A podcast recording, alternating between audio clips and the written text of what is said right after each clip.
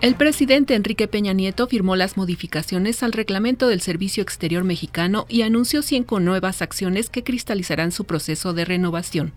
Un custodio y dos presuntos delincuentes muertos es el saldo de una balacera ocurrida esta mañana en una plaza comercial de Tecámac, Estado de México.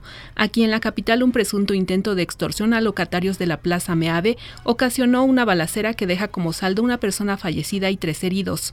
En Egipto, el Papa Francisco destaca que ninguna violencia puede ser perpetrada en nombre de Dios porque profanaría su nombre.